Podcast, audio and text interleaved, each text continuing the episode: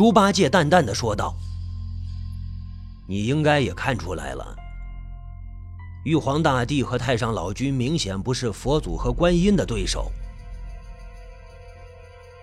悟空就明白了一个道理：一个能当上天蓬元帅的人，绝对不是个呆子。他的好吃懒做，他的贪杯好色，只是一种伪装。猪八戒伸了个懒腰。天亮之后，我们就回去。我为什么要听你的？悟空的语气里有些虚。猪八戒盯着他，一字一字的说道：“这是你的命，你别无选择。”过了半天，悟空喃喃道：“我不喜欢他们，他们道貌岸然，口蜜腹剑。”又过了半天，猪八戒喃喃道：“其实我也不喜欢他们，他们男盗女娼，勾心斗角。”他们的话似乎触到上天的某个秘密，风一下子大起来，油灯灭了。那只声音难听的鸟不敢再叫，外面恢复了死寂。沉默了半天，悟空忽然道：“你了解沙僧吗？”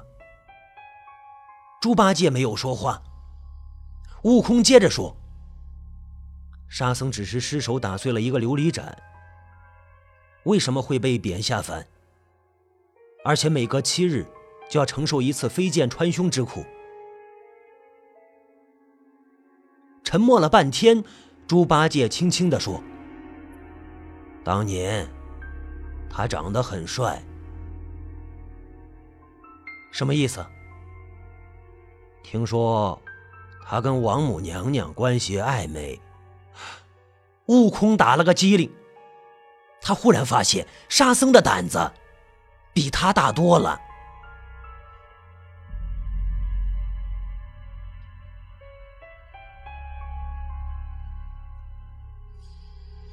早春里，子夜呢喃，林花放蕊。前面发生了许多事，您肯定也知道，不赘。咱只讲你不知道的。这时候啊，他们已经经历了七七四十九难，距离九九八十一难不太遥远了。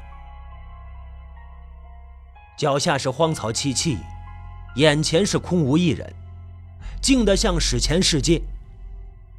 悟空照例走在最前面，唐僧骑着马走在中间，猪八戒和沙僧跟在后面。走着走着，悟空忽然觉得有点不对头。他听到了另外一个人的脚步声，不远不近，不轻不重。荒山野岭，哪来的另外一个人？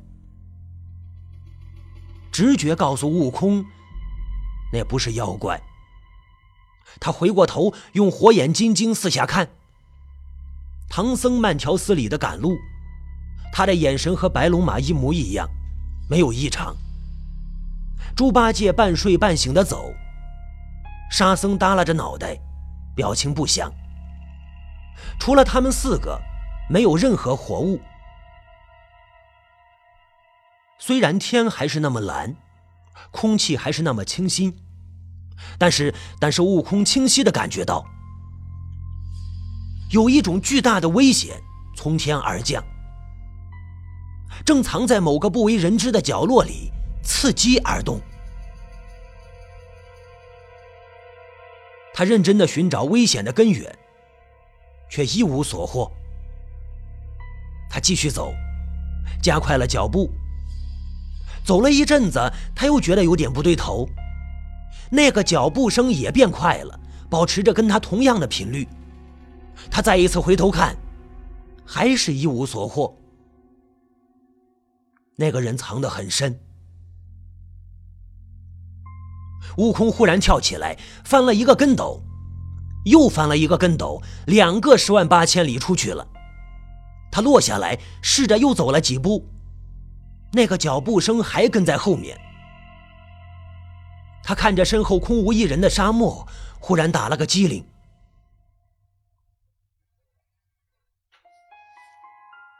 晚上，他们住在一个破庙里，脚下到处都是蝙蝠的粪便，头顶上到处都是蝙蝠。蝙蝠粪便和蝙蝠中间是弥勒佛，他是石头的，没心没肺。那个脚步声依然在悟空的耳边回响。他甚至听到那个人的呼吸声，只是看不见对方的脸。那个人似乎在拒绝什么。悟空把嘴里的东西咽下去，竖起耳朵听。那个人吃的东西应该很干，很硬，费好大劲咬下一块，努力的拒绝，伸长了脖子咽下去，噎得难受，赶紧喝口水冲一冲。悟空低头看着手里的半块干面饼子，再看看身边的半碗凉水，悚然一惊。那个人肯定也在啃干面饼子，喝凉水。一股鬼气弥漫开来，悟空惴惴不安。他觉得那东西肯定是冲他而来。猪八戒似乎看出了什么。张了张嘴，欲言又止。油灯灭了，悟空觉得有个东西在模模糊糊的看着他，不是唐僧，不是猪八戒，不是沙僧，不是白龙马，不是弥勒佛，不是蝙蝠。他闭上眼睛，开始想象，那是一个毛烘烘的东西。矮小、干瘦，动作敏捷，眼睛里泛着红艳艳的光。他深吸一口气，试着和那个东西打招呼。他的声音很轻，有些鬼祟，像是在叫魂儿。悟空，悟空，悟空，悟空！他猛地跳了起来，他喊的竟然是自己的名字。这个世界乱套了。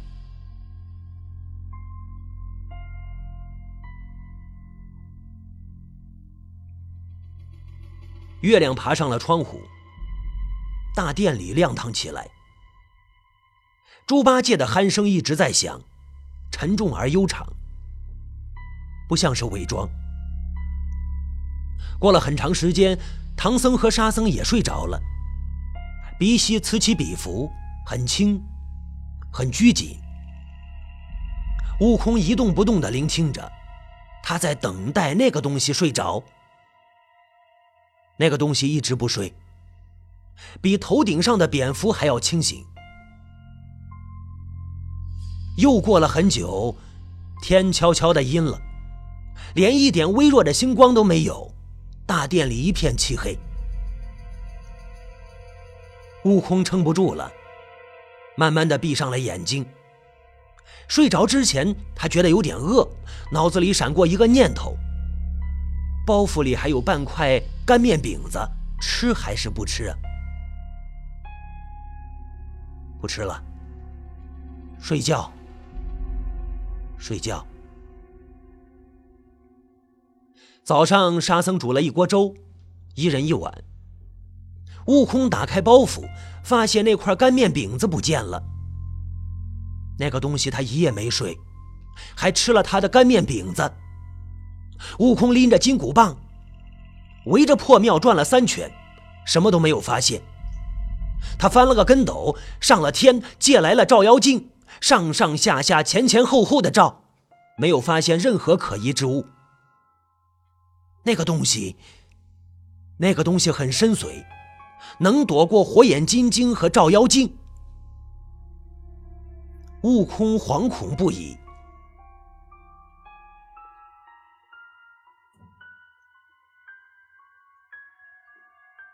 悟空现在心里圈定了十万零八十二个怀疑对象，然后开始仔细分析。十万零八十二个，他首先排除了那十万天兵天将，那些天庭的正规军除了充门面，没什么本事。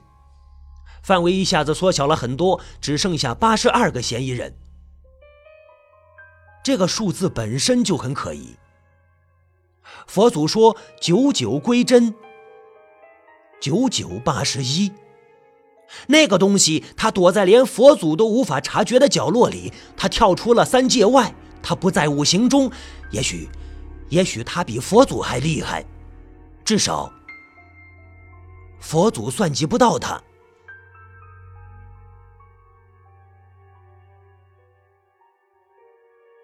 一路向西，那天轮到悟空去化斋，他找了个僻静的地方，蹲下来。警惕地观察四周。他不敢动，他动那个东西就动，如影随形。他不敢呼吸，他呼吸那个东西就呼吸，近在咫尺。过饭点了，悟空变成了一只蝴蝶，悄无声息地往回飞。他回头看了一眼，后面有一只绿色的毛毛虫，弓着身子，笨拙地跟着他。毛毛虫是蝴蝶的前世，这似乎是某种暗示。猪八戒半躺在草地上，正在剔牙。悟空走过来问道：“你吃什么了？”猪八戒翻了他一眼：“斋饭是你画来的，你不知道我吃的是什么？”悟空全身发冷。继续西行，山路崎岖，他们深一脚浅一脚的走。悟空心事重重，不知不觉放慢了脚步，落在了后面。擦肩而过的时候，沙僧低低的说了一句：“你的脸色不如刚才好看。”悟空抖了一下，那个东西不但长得跟他一模一样，脸色还比他好看。他盯着沙僧的背影，忽然想起了一件事。三年了，这是沙僧对他说过的唯一的一句话。那是一个很深沉的人，把表情藏在胡子里，把心事藏在肚子里。山路上突然跳出了一伙强盗，不是妖怪，是强盗。嚷嚷着：“此路是我开，此树是我栽。若想从此过，留……”悟空没当回事，跳到路边的一棵树上，抬头看着天，冥思苦想：那个东西是谁？那个东西是谁？那个东西是谁呀？前面传来了打斗声、惨叫声。猪八戒和沙僧打不过妖怪。对付一伙强盗应该不是问题。过了大约半个时辰，一切归于平静。悟空跳下树，不紧不慢地走。天气好极了，太阳有些晃眼。这是一片树林，有一些枯树死了，光秃秃的枝芽呈现出一种怪异的姿势，指向天空。一些藤类植物死死地缠绕在它们身上，至死不语。那些枯树的影子趴在地上，张牙舞爪，似魔似怪。有一棵枯树特立独行，它的影子胖乎乎的，像干面饼子。悟空一下子停住了脚步，他知道，这棵枯树就是那个东西。他看得出来，那个东西已经有了很深的道行，身上不带一丝妖气。悟空顿时失去了战斗的勇气，右腿瑟瑟的发抖。那个东西他静默不动。悟空鼓起勇气，慢慢的举起了金箍棒。他觉得自己的行为有些丢人。那个东西的影子也变了，像是干面饼子上插了一根筷子。很明显，他也举起了某个棍状物。悟空身上的猴毛都竖了起来。那个东西终于开口了。嘟囔了一句什么话？是，是东胜神州口音。他和悟空是同乡。你说什么？悟空颤颤的问道。他却不再说话，冷笑了一声，悟空一个跟斗翻出了十万八千里，在空中，他仔细的品味那个东西说的那句话，觉得他就像一个刚开始学说话的孩子，口齿不清，声色幼稚。悟空心里的阴影越来越重了。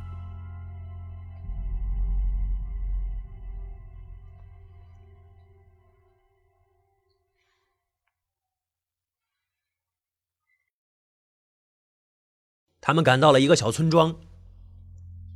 一路上，唐僧的脸色都不太好看。下了马呢，唐僧一言不发，化斋去了。除了妖怪，唐僧什么都不怕，尤其是女人。哦，他也不怕女妖怪。他怎么了？悟空问猪八戒：“你下手太重了，什么意思？”你不该把那几个强盗都打死。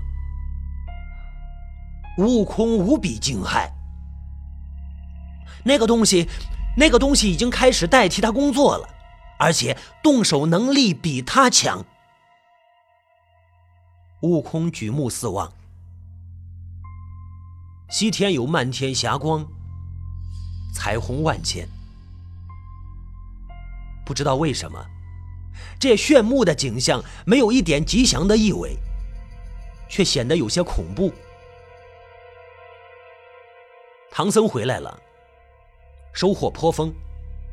他把食物分成两份，窝头咸菜让猪八戒和沙僧吃，白面馍馍给了悟空。吃完，你走。唐僧的语气很冷。悟空没有问为什么，其实他原本就不想留。沙僧打开行李，把属于悟空的东西都取了出来。他很仔细，一根猴毛也不漏过，很快就把悟空的痕迹完全剔除了。悟空一直盯着他，沙僧，他的胡子更长了。遮住了百分之八十五的面容，又开始沿着脖子往下蔓延。也许用不了多久，沙僧就会变成一个毛烘烘的东西。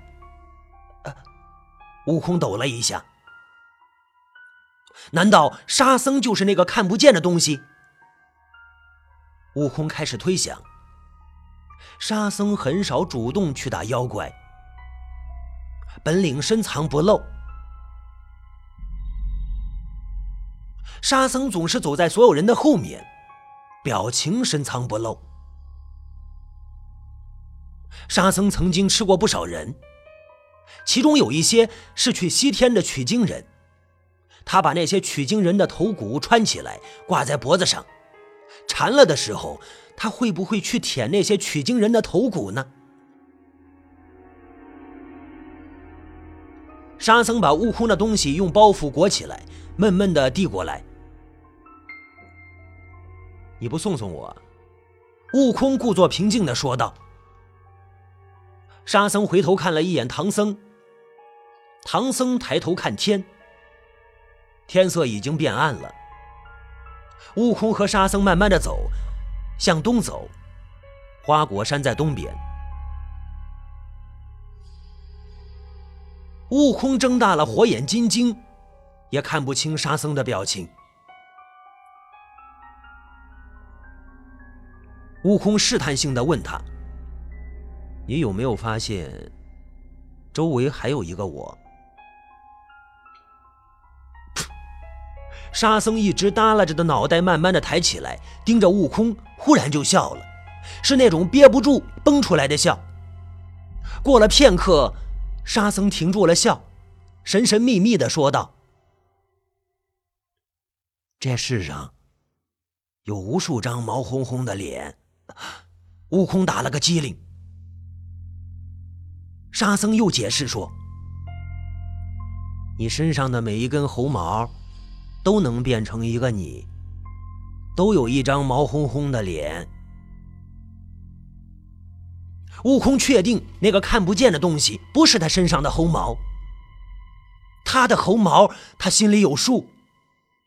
沙僧掉头就回去了。